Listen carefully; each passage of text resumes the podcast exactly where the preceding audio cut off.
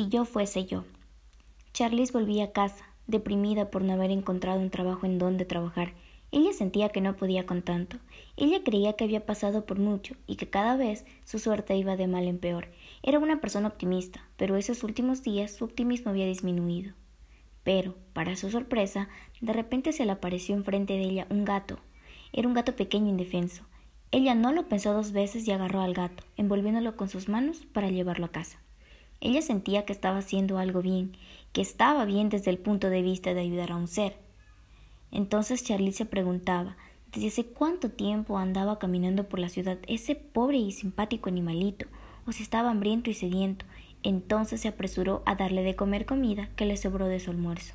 Ella dijo Estás con hambre, ¿verdad?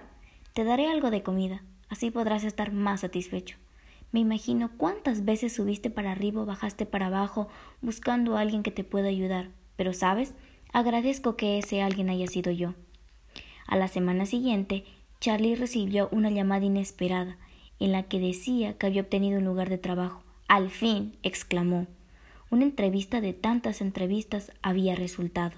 Ella se sentía muy feliz y contenta y pensó en todo lo bonito que podría hacer por su gato, en todas las cosas que podría comprarle, en todo lo diferente que sería la vida con un buen trabajo. Ella salió corriendo para contarle la noticia a su gato como signo de agradecimiento porque desde que apareció él su suerte había mejorado. Pero, para su gran sorpresa, su gran amigo no estaba, más que una nota que decía Gracias por ayudarme, por darme de comer cuando estaba con hambre, por darme un techo de una noche, por ser tú. Imagina si yo fuese tú y tú fueras yo.